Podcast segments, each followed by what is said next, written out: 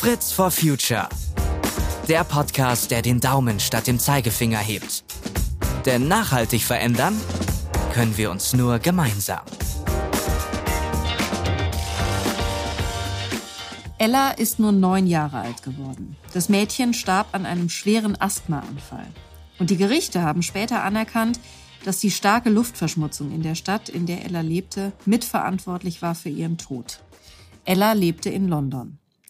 Auch wenn sich die Luftqualität in Deutschland und den meisten Ländern in Europa in den vergangenen Jahrzehnten deutlich gebessert hat, die Luftverschmutzung bleibt ein riesiges Problem.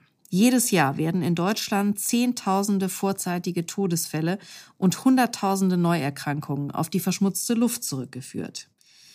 Im vergangenen Jahr sind sieben Menschen, die in besonders belasteten Teilen von Deutschland leben, vor das Bundesverfassungsgericht gezogen, um für ihr Grundrecht auf Gesundheit zu streiten. Das Verrückte ist, wir haben Lösungen. Wir müssten sie nur noch viel großflächiger anwenden. Und eine dieser Lösungen heißt Green City Solutions. Und ich habe heute Peter Sänger, den Gründer des Unternehmens, zu Gast. Ganz herzlich willkommen, Peter. Vielen Dank für die Einladung. Hi. Schön, dass wir heute sprechen. Und wie euer Unternehmensname ja schon sagt, bringt ihr mehr Grün in die Städte. Und bevor wir gleich darüber sprechen, welche unterschiedlichen Möglichkeiten ihr anbietet, erstmal die Frage, ihr habt euch für Moos als Superhelden entschieden im Kampf gegen die Luftverschmutzung. Warum Moos? Was kann die Pflanze, was andere nicht können? Das Schöne daran ist, dass wir Moos nicht erfinden mussten. De facto ist es ein Naturpatent, das älter ist als wir alle zusammen, nämlich über 450 Millionen Jahre und hat in dieser Zeit Eigenschaften entwickelt, die es als das, was wir es benutzen jetzt, so besonders macht. Moos ist sehr, sehr unterschiedlich. Es gibt unendlich viele Arten davon und ich glaube, vielen ist es nicht bewusst, dass es so umfänglich auf unserem Planeten vorkommt, von Wüsten bis in die Polarregion und einen wahnsinnigen Impact auf das Klima heute schon leistet und in Zukunft noch leisten kann.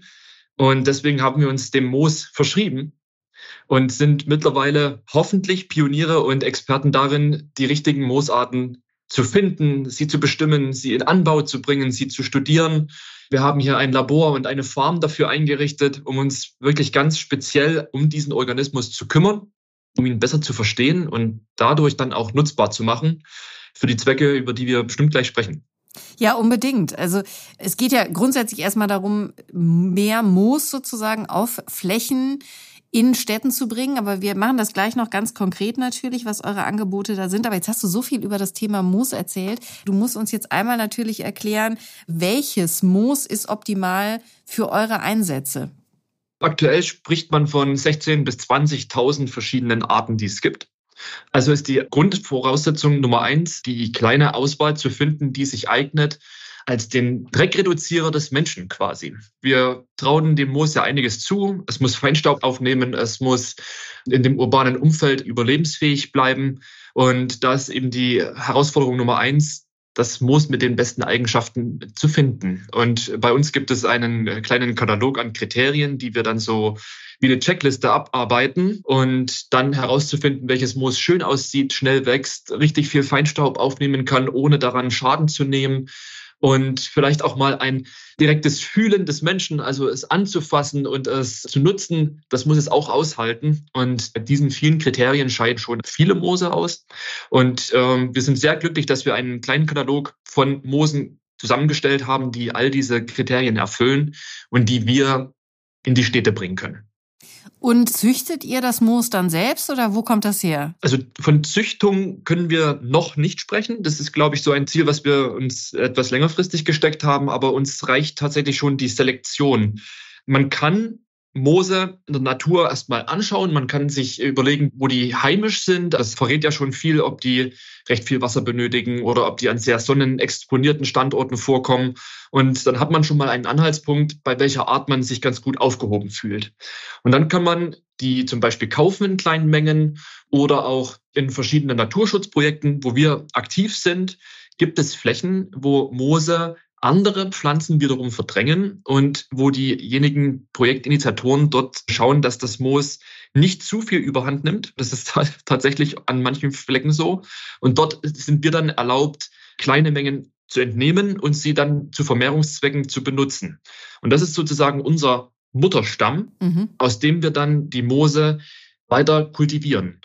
Wir haben aber tatsächlich schon festgestellt, dass die Moose, wir verwenden die sehr, sehr lange, also die sind immer wieder mit Feinstaub in Berührung, kommen zurück zu uns, werden revitalisiert und gehen dann wieder zurück in das nächste Produkt. Und mit jedem Mal, wo die zurückkommen, haben die schon erste Anpassungen vorgenommen. Und diese Anpassungen helfen den Moosen in den urbanen Gebieten, wo sie eingesetzt werden, von uns, sich besser zurechtzufinden. Und wenn man das so ein bisschen vorspult, ist das wie eine beschleunigte Evolution. Und dann werden wir irgendwann den Punkt erreicht haben, wo das tatsächlich aus dem züchterischen Gedanken heraus eine neue Art ist und dann haben wir das Green City Solutions Moos in unseren Händen.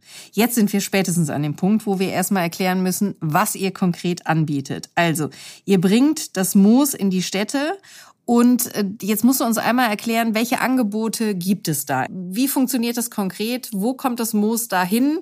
Wie stellt ihr das auf und äh, was bewirkt es dann? Vom ursprünglichen her würde man das Moos, so wie man es jetzt in der Natur vorfindet, entnehmen und irgendwo hinsetzen, wo man den Effekt gerne haben will, würde das Moos wahrscheinlich eine Woche überleben, vielleicht ein bisschen mehr und dann hätte man nicht mehr viel davon.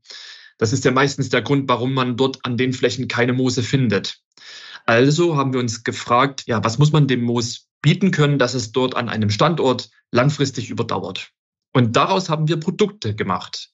Die Moose sind für uns der, der Kern jedes Produkts und wir umhüllen es mit einer Technologie. Das ist ganz, ganz wesentlich. Die Moose werden versorgt, sie werden mit Sensoren unterstützt. Wir finden raus, ob die Moose sich in einem guten Zustand befinden, ob sie Wasser brauchen, ob wir sie durchlüften dürfen, ob sie eine Ruhephase brauchen. Also es gibt jetzt mittlerweile wirklich sehr viel technische Hilfsmittel, um die Pflanzengesundheit herauszufinden.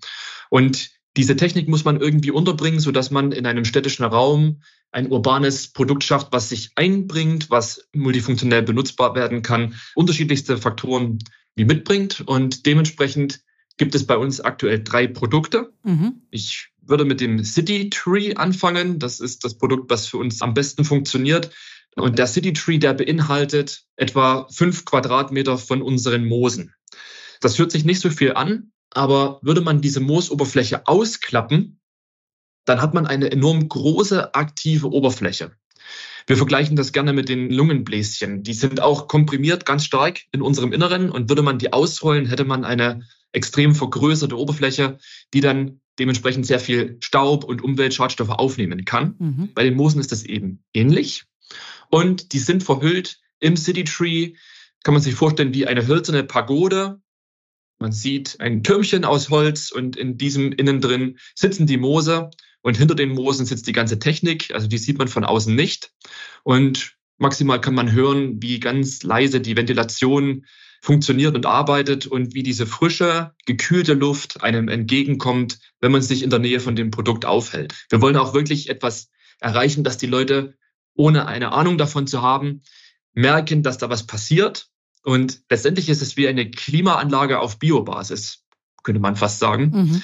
Und etwa drei Meter hoch und ein Würfel von einmal einen Meter ist schon auch von, von Weitem gut sichtbar und eignet sich super als Stadtmöbel. Man kann es dort hinsetzen, dort ist eine Bank angebracht, äh, man kann eine Wi-Fi-Hotspot einbauen, man kann ein Display anschrauben, man kann ein E-Scooter anstecken. Also man kann ganz unterschiedliche Dinge mit dem Produkt machen, aber im Kern ist es ein Luftfilter und ein Luftkühler, der dafür sorgen soll, dass Plätze, die sich besonders aufheizen, die Stück für Stück weniger lebenswert werden, in Zukunft noch dafür da sind, dass sich dort Menschen gerne aufhalten, auch im Hochsommer.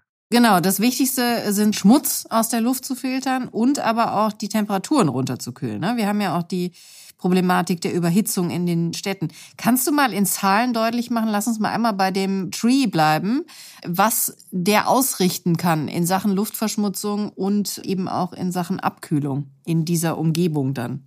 Wir haben uns sehr viel damit beschäftigt, wie man den Nachweis überhaupt bringen kann. Wie kann man diese Leistung ausdrücken? Das ist ja letztendlich ein Lebewesen und wir wissen alle, dass Lebewesen nicht wirklich konstant sind, sondern die fühlen sich mal besser und mal schlechter. Und da war es schon eine Herausforderung, ein Lebewesen in ein Filtermedium zu verwandeln, das langfristig dauerhaft gute Performance abliefert. Und es ist uns gelungen und wir konnten mit unabhängigen Instituten den Effekt messen und herausfinden, dass der Staub bis zu 82 Prozent in den Moosen sich verfängt und nicht mehr in der Luft, die aus den Moosen herausströmt, nachweisbar ist. Das ist schon enorm.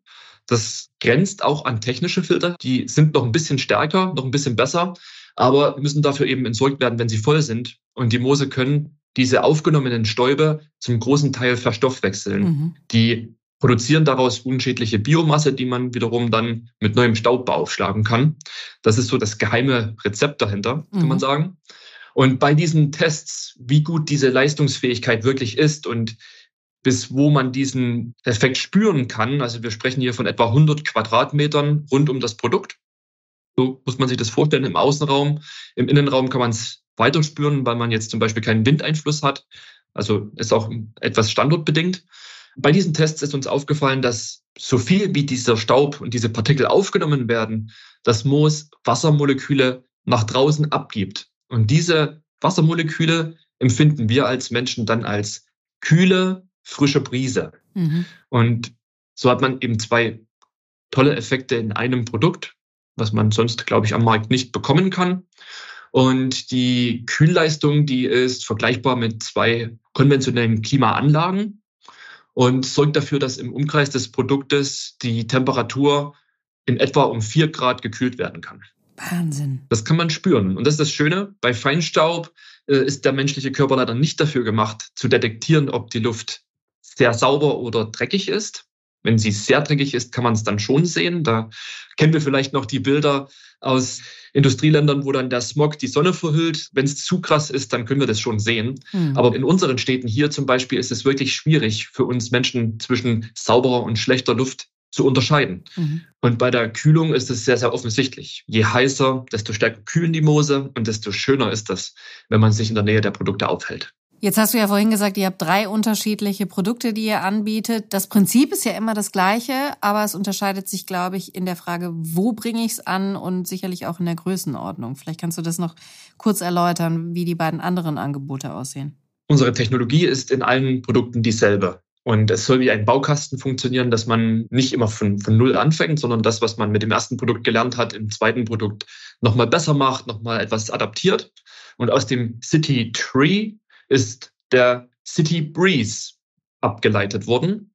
Und der unterscheidet sich insofern, dass er auf einer Seite definitiv die Moose trägt und auf der anderen Seite ein LCD-Display beinhaltet, was man zum Beispiel kennt aus der Außenwerbung, aus der Informationsstele der Stadt. Mhm. Äh, digitale Medien zu spielen wird immer wichtiger.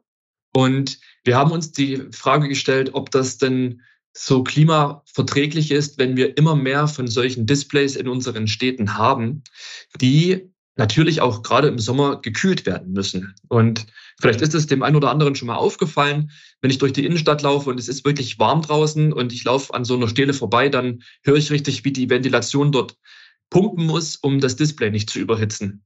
Und da haben wir uns gefragt, wir, wir diskutieren über Hitzeinselbildung und bringen trotzdem jedes Jahr mehr und mehr von diesen Displays in unser Stadtbild.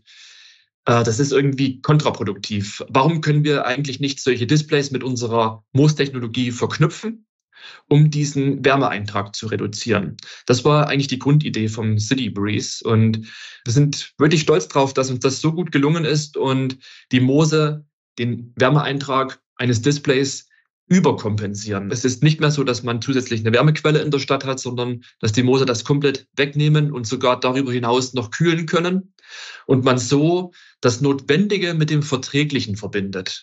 Die Displays werden kommen in unsere Städte. Wir werden das nicht aufhalten können. Wir werden es aber nachhaltiger gestalten können. Und das ist die Mission bei dem Produkt. Und wir können etwas Notwendiges mit dem Nützlichen verbinden und geben der Außenwerbung auch die Chance, einen Benefit mitzubringen. Denn die ist dafür verantwortlich, zum Beispiel die frische Luft zu refinanzieren auf Flächen, wo es schwierig ist für einen Investor, in ein Produkt zu investieren von uns. Mhm. Also das ist die Idee und das kommt wirklich gut an, weil wir sehen, dass diese Megatrends von Digitalisierung auf der einen Seite und dem Nachhaltigkeitsbewusstsein auf der anderen Seite in dem Produkt zusammenkommen und sich sehr, sehr viele Menschen einig sind, dass das eine sehr gute Lösung ist, die wir in unseren Städten langfristig benötigen. Und last mhm. but not least, unser neuestes Mitglied in der kleinen Produktfamilie ist der sogenannte Wall Breeze. Und wie es der Name schon vermuten lässt, geht es darum, mit dem Produkt bereits bestehende Infrastruktur nachzumoosen. Also stellt man sich vor, ein Fahrgastunterstand an der Bushaltestelle, eine Wand, eine Fassade, bestehende Gebäudehüllen, also verschiedene Dinge, die es schon gibt, die können mit dem Wallbreeze nachträglich noch begrünt werden oder auch im, in Neubauprojekten direkt mit integriert werden. Und das sorgt dafür, dass man platzsparend und integriert auch die Moose in der Stadt unterbringen kann. Und das war für uns ein sehr, sehr wichtiger Schritt von den Standalone-Produkten City Tree und City Breeze zu einem Produkt hin, was man modularisieren kann, wo man auch wirklich Flächen damit auskleiden kann. Also da reden wir schon dann von 10 bis 20 bis 30 Quadratmetern von den Moosen. Und damit kann man den Impact erhöhen. Und das wiederum ist wichtig für unsere Vision. Wenn wir grüne Bänder durch die Stadt ziehen wollen, dann geht es eben nicht nur mit CT und CB, also den, den Kurzformen von unseren ersten Produkten, mhm. sondern da brauche ich auch etwas, was in der Fläche gut funktioniert. Und das ist in jedem Fall ein guter Schritt dahin. Und aus dem Wallbreeze wird, glaube ich, noch sehr, sehr viel mehr werden. Der wird immer weiterentwickelt, wird immer modularer und sorgt dafür, dass wir dann in Zukunft hoffentlich hunderte Meter entlang einer stark befahrenen Straße auch die Moose unterbringen können. Nach allem, was du jetzt schon beschrieben hast, verstehe ich euch auch so, weil ich habe mich natürlich auch schon bei dem Tree, den du beschrieben hast, gefragt, okay, zumindest ein bisschen was muss man in der Ökobilanz ja mitbedenken, nämlich dass da auch äh, Technik verwendet wird, dass da Wasser benötigt wird, um das Moos zu befeuchten etc. Aber letztendlich achtet ihr offenbar immer darauf, dass ihr es zum einen auch berechnet und dass ihr dann nachher zu einem positiven Effekt kommt und zu einer positiven Ökobilanz. Absolut richtig. Also für uns und das ganze Konstrukt Green City Solutions wäre es vermessen, wenn wir sagen würden, unsere Produkte sind nachhaltig und wir achten nicht darauf, wie der Lifecycle aussieht. Das wäre, glaube ich, wirklich diametral blöd. Deswegen war es von Anfang an für uns sehr, sehr wichtig, uns an Ökodesign-Richtlinien entlang zu arbeiten, wenn das Produkt entwickelt wird, welche Materialien werden ausgewählt, wo kommen die einzelnen Bestandteile her. Und da haben wir schon sehr strikte Vorgehensweisen bei der Auswahl von Lieferanten. Wo sitzen die? Also wir versuchen das wirklich regionalst aufzuziehen und das gelingt uns auch gut. Natürlich kann es passieren, dass dadurch das Produkt etwas teurer ist, als man sich das vielleicht anfangs gewünscht hat. Aber den Kompromiss muss man eingehen, um Lieferwege zu reduzieren, um dann natürlich auch die Emissionen auf diesen Wegen zu reduzieren und auch einfach dem Produktimage Sorge zu tragen und in einer Lifecycle-Analyse, die wir letztes und dieses Jahr gemacht haben, zu punkten. Wir können mit Fug und Recht behaupten, dass unsere Produkte klimaneutral sein können. Das ist immer ein Wenn-Dann Frage, denn mhm. es kann natürlich sein, dass die Produkte mit dem deutschen Strommix betrieben werden. Dann ist die Bilanz nicht so gut, als wenn dort grüner Strom verwendet wird. Wir können Regenwasser benutzen, das ist immer besser als Leitungswasser. Es gibt verschiedene Möglichkeiten, diese Berechnungen zu adaptieren auf ein gewisses Projekt und das war uns auch wichtig. Ich glaube nicht, dass es sinnvoll ist, so ein ganz klares Statement zu geben, unsere Produkte sind auf jeden Fall immer klimaneutral, weil man kann es eben nicht immer hundertprozentig sagen. Aber um einfach mal eine Nummer zu geben, der City Tree ist in der Lage, bis zu 355 Kilogramm CO2 pro Jahr in der Bilanz negativ darzustellen. Mhm. Also ist sogar Einer. besser als null, mhm. kleiner als null. Und mit einer Nutzungszeit von 10 bis 15 Jahren komme ich auf jeden Fall bei drei bis fünf Tonnen CO2 eingespart raus. Und das ist ein gutes Ergebnis für uns. Da haben wir in der Lebenszeit des Produktes noch mehr CO2 aus der Luft genommen, als wir durch die Herstellung und durch die Prozesse rundum und die Versorgung kreiert haben. Und das ist immer ein Grad, an dem wir uns unbedingt messen lassen wollen, auch bei der Produktentwicklung in der Zukunft. Mhm. Sonst wäre das ganze Konzept vielleicht nicht so umfangreich, wie es jetzt ist. Du hast gerade selber schon gesagt, das äh, kostet natürlich auch was. Kannst du mal eine Hausnummer nennen für ein City Tree zum Beispiel? Weil das ist ja dann auch nicht nur das Teil an sich, sondern auch die dauerhafte Bewirtschaftung, die Kontrolle der Daten etc., oder? Da gibt es Verschiedenes, was dazugehört. Also einmal das Produkt für sich selbst und dann die Services für Wartung und die Daten. Es gibt zwei Möglichkeiten. Man kann unsere Produkte natürlich kaufen. Das gibt ein Baukastenprinzip und kann man ausstatten, wie man sich das vorstellt und welche Eigenschaften besonders wichtig sind. Aber als Hausnummer kann ich sagen, dass das Produkt in etwa 40.000 Euro kostet. Das ist, gilt jetzt für den City Tree mhm. und ist damit absolut konkurrenzfähig zu einem vergleichbaren Filter mit dem Zusatz, dass man eben keinen Restmüll hat, dass man viel, viel weniger Energie verbraucht, dass man zusätzlich kühlt. Also ich glaube, wir haben sehr viele Argumente on top, mhm. die dann eine Wirtschaftlichkeitsrechnung auch zu einem vielleicht im weitesten Sinne vergleichbaren Produkt durchaus nennenswert macht. Und wenn das zu viel scheint oder die Investition gerade schwierig ist, dann ist es auch möglich, unsere Produkte zu mieten. Und diese Miete hat sich als ein wirklich gutes Mittel herausgestellt, denn natürlich hat man auch erstmal bei solchen innovativen neuen Produkten einige Vorbehalte. Das ist auch völlig in Ordnung, das ist uns auch bewusst. Und mit einer Miete, zumindest für ein halbes Jahr oder ein Jahr, kann man diese Aversität etwas abbauen und sagen, probiert es aus, Fragt eure Belegschaft, fragt eure Bürgerinnen in der Stadt, fragt die Leute, die mitentscheiden müssen und guckt euch das an, schaut, wie das Produkt funktioniert und wenn es euch nach einem Jahr gefällt, dann verlängern wir das oder ihr übernehmt das oder eben auch nicht. Also das hat sich wirklich herausgestellt und wenn es die Leute einmal haben, dann wollen, wollen sie es erfahrungsgemäß auch nicht mehr hergeben. Was dann natürlich auch dann ein gutes Ergebnis für uns ist. Also wir wollen ja den Leuten nichts irgendwie aufbinden, sondern wir wollen sie begeistern und für das Produkt einfach interessiert machen. Und wenn es mit einer Miete gut als Einstieg funktioniert, warum nicht? Absolut. Eure Kundinnen und Kunden sind Kommunen, wahrscheinlich auch Unternehmen, die das intern dann eventuell einbauen, aber letztendlich auch Bauträger, nehme ich an. Sag mal, wer gehört zu eurem Stamm sozusagen? Ich würde sagen, du hast die drei wesentlichsten schon genannt. Yeah, also ich habe alles richtig gemacht. Also als wir angefangen haben, war uns total klar, das muss doch ein Produkt für die Kommunen sein, denn die kümmern sich ja darum, dass wir als ihre Einwohnerin richtig gute Luft genießen können und das auch das Image der Stadt irgendwie aufwertet. Aber man musste echt feststellen, dass es nicht so einfach ist, mit äh, Kommunen grundsätzlich zu arbeiten. Das liegt vielleicht auch so in der Sache. Verwaltung heißt eben nicht alles verändern, sondern erstmal das behalten, was man so hat. Und deswegen mussten wir uns schon die Frage stellen, sind Kommunen vielleicht langfristig unser Ziel? Aber wir müssen auch kurzfristig sehen, dass wir Kunden finden und unsere Produkte unterbringen.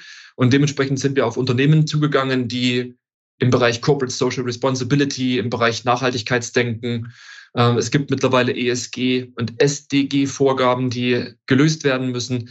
Äh, da gibt es eine Reihe von Unternehmen, die das wirklich ernst nehmen und die sind auch interessiert für nach innen gerichtete Kommunikation zum Beispiel. Also einen City Tree anzuschaffen und auf dem Campus aufzustellen, bis hin zu dem Industriebereich, wo dann Unternehmen das Produkt Indoor einsetzen, um dort die Arbeitsqualität zu verbessern. Also einfach die Aufenthalte der Leute, die zum Beispiel an einem großen Ofen stehen oder trennen, schweißen und flexen den ganzen Tag, dass die einfach eine bessere Luft haben. Also sind wir sehr begeistert, dass auch die Industrie da wirklich sehr fortschrittlich unterwegs ist, sehr bewusst denkt, was die Arbeitsaufenthaltsqualität dort betrifft. So hat sich das Stück für Stück entwickelt und den Bauträger hast du auch schon angesprochen. Mhm. Also es ist eigentlich die gesamte Prozesskette im Bereich Projektentwicklung in den Städten, wenn neue Gebäude entstehen, wenn ganze Stadtteile neu gebaut werden. Wir reden ja oft von diesen Quartieren, mhm. die entstehen. Da sind ganz, ganz viele Stakeholder mit drin, von Architektur bis hin zu den tatsächlich Ausführenden, die alle von uns am besten wissen. Und wenn Sie sich die Frage stellen, wie kann ich in meinem Projekt die Bilanzierung ordentlich machen? Wie kann ich meine Ziele einhalten? Wie kann ich den Grünanteil in und an und neben den Gebäuden erhöhen? dass wir dann einfach eine gute Alternative zu dem sind, was herkömmlich gemacht wird. Und ich, ich komme selbst aus dem Gartenbau, ich habe das hautnah erleben dürfen lange Zeit, wie die Grünflächenplanung immer so ein bisschen das Stiefkind war. Wenn noch etwas Budget übrig gewesen ist zum Schluss, hat man eben noch irgendwo einen Baum hingepflanzt. Das kann so nicht mehr gehen. Wir brauchen viel mehr Fokus auf unsere Ausgleichsflächen, auf die naturaktiven Flächen, die uns helfen bei Starkregenereignissen, bei Hitzeelementen, bei unterschiedlichen Starkwitterungen, die wir ja haben werden in Zukunft, den Ausgleich schaffen. Und wir sind gut beraten, wenn wir dort unterstützen, so gut es geht, um innovative Produkte mit reinzubringen, neben dem, was konventionell gemacht wird. Und deswegen ist der ganze Sektor des Bauens, und das ist ja quasi die Handschrift der Stadtentwicklung in der Zukunft, dort ganz nah dran zu sein und rauszufinden, wo man dort noch besser mit reinpassen kann, wo man noch besser unterstützen kann, um die Städte einfach resilient aufzustellen für die Zukunft. Total. Ich bin auch immer wieder erschrocken, also ich bin da vollkommen bei dir, wie viele Gebäude letztendlich immer noch hochgezogen werden, wo du gar nichts von Grün siehst. Also das mit der Begrünung von Gebäuden, das ist noch nicht überall so angekommen. Insofern bin ich absolut auf deiner Seite und finde das auch unterstützenswert und notwendig. Und weil du es vorhin so sagtest, man könnte ja auch so ein Tree dann auf dem Campus aufstellen, aber man kennt ja auch diese Bänke, ne? Gesponsert von. Man kann auch den, den gesellschaftlichen Beitrag in der Fußgängerzone vielleicht leisten als Unternehmen und äh, dann halt äh, sagen, wer es gespendet hat. Also finde ich auch tatsächlich an der Stelle ganz sinnvoll. Womit wir auch bei der Frage sind, ich würde gerne noch mal auf die traurige Geschichte von Ella zurückkommen, die ich eingangs auch erzählte. Sie hat ja in London gelebt und in einem Stadtteil, wo viele Menschen wohnen, die nicht so viel Geld zur Verfügung haben. Und das ist tatsächlich in allen Städten eigentlich ein wiederkehrendes Thema. Da, wo die Luftverschmutzung am höchsten ist, das ist immer da, wo die Mieten sehr gering sind. Und das ist natürlich ein großes Drama. Deswegen auch die Frage, hast du das Gefühl, dass vor allen Dingen auch die Kommunen, auch wenn du sagst, die gehören jetzt gar nicht zu euren besten Kunden, aber dass die auch ein besonderes Augenmerk darauf legen, beispielsweise City Trees vor allen Dingen in diesen Stadtteilen aufzustellen. Das wäre ja eigentlich sinnvoll. Ich finde es toll, dass die Kommunen sich unbedingt auch mit der Frage auseinandersetzen, wie kann ich das equal aufteilen? Also wie kriege ich diese Gleichberechtigung hin, dass quasi alle Menschen, die in der Stadt wohnen, von guter Luft profitieren können? Und wir sehen es in Großbritannien zum Beispiel. Wahrscheinlich hat der Fall der Ella damit zu tun, dass dort sehr viel Wert darauf gelegt wird, dass es eben nicht nur in zum Beispiel den Luxusquartieren bessere Luft gibt, sondern dass das wirklich quer über die Stadt verteilt wird, um auszuschließen, dass es nur in benachteiligten Vierteln ein Luftverschmutzungsproblem gibt und in den besser situierten Vierteln zum Beispiel nicht. Ich finde das echt spannend, dass da die Kommunen sehr stark drauf gucken und finde es gut, dass die da ihrer Verantwortung auch gerecht werden, mit hinzuschauen und zu sagen, wenn wir solche Projekte umsetzen, dann bitte so, dass nicht irgendwelche Bevölkerungsgruppen bevorteilt werden, sondern allen zugänglich gemacht wird und auch erklärt und informiert wird, dass es für alle Bürger und Bürgerinnen in der Stadt gedacht ist. Also gerade im kommunalen Kontext, ich weiß nicht so richtig, ob das in Deutschland auch schon so weit gedacht ist, aber ich kann es eben von Großbritannien aus berichten. Dort macht man sich da sehr viel Gedanken und in den Strategien und Guidelines, die man finden kann zu den einzelnen Städten, steht das immer sehr weit oben priorisiert, dass gute Luft ein Allgemeingut ist und für alle da ist und eben nicht nur für wohlhabende Leute. Nee, ein Menschenrecht, ne? wie letztendlich ja auch die Klägerinnen und Kläger absolut zu Recht sagen, weil es was mit Gesundheit natürlich zu tun hat. Und weil du gerade eh schon nach Großbritannien gegangen bist, nochmal an dich die Frage, verkauft ihr eure Lösungen, die Green City Solutions, global, überall oder seid ihr erstmal auf äh, Deutschland fixiert? Ich denke, der Mittelweg ist die Antwort. Deutschland ist natürlich Home Turf, da fühlen wir uns wohl, weil operativ ist das handelbar, da ist man noch nah dran an den Projekten. Das ist schon eine gute Sache, gerade zum Anfang, wenn die Produkte ins Feld kommen und man vielleicht noch kleine Kinderkrankheiten ausmerzen muss. Das ist bei Innovation leider immer noch so. Aber wir gucken auch schon über den, den Tellerrand hinaus. In Europa insgesamt sind wir aktiv, vor allen Dingen in Westeuropa, auch in Südeuropa und Großbritannien und Irland. In den Nordics, also Skandinavien, wird es jetzt losgehen. Ich würde schon sagen, wir haben einen europäischen Fokus. Und wenn Europa von uns soweit gut versorgt ist und schöne, große, vorzeigbare Projekte gemacht wurden, dann ist es nur eine Frage der Zeit, bis man auch andere Megacities und Metropolen der Welt äh, auf sich aufmerksam macht. Und dann ist es eher eine Frage des, des operativen Umsetzens, wie man es darstellt, wie man es schafft und wie man das vor allen Dingen dann auch wiederum ökologisch betreiben kann. Es nützt uns nichts, wenn wir unsere Moose von A nach B fliegen müssten, sondern dann ist es wahrscheinlich sinnvoll, die erste Moosfarm auf einem anderen Kontinent zu eröffnen. Aber mhm. da merkt man schon, das braucht ganz, ganz viele Vorüberlegungen, ab wann so ein Schritt wirklich sinnvoll ist. Dann wünschen wir euch jetzt erstmal ganz viel Erfolg in Deutschland, wo ihr zumindest aktuell den Fokus habt dass wir alle in der Zukunft ganz viel Grün hoffentlich sehen in den Städten.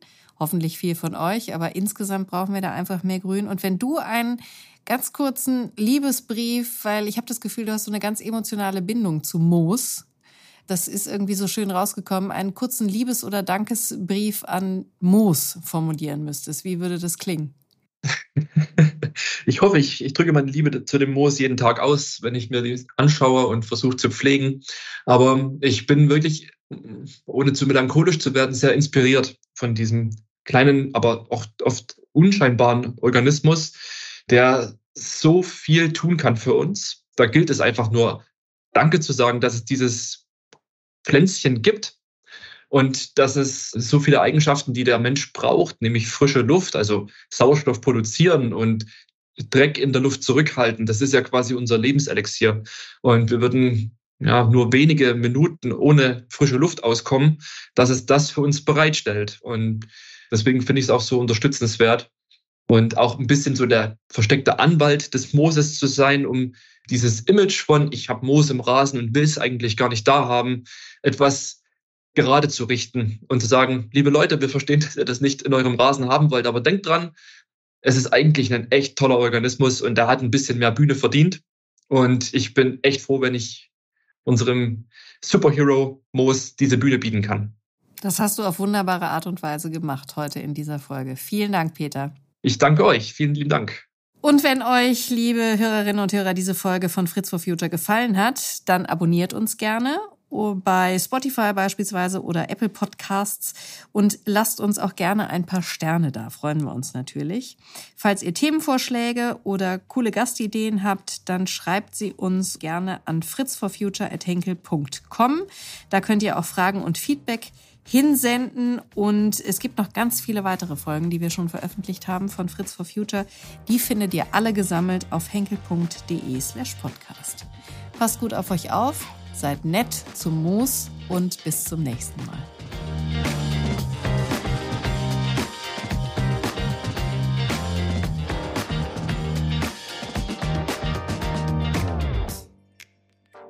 Fritz for Future. Der Podcast, der den Daumen statt dem Zeigefinger hebt. Denn nachhaltig verändern können wir uns nur gemeinsam.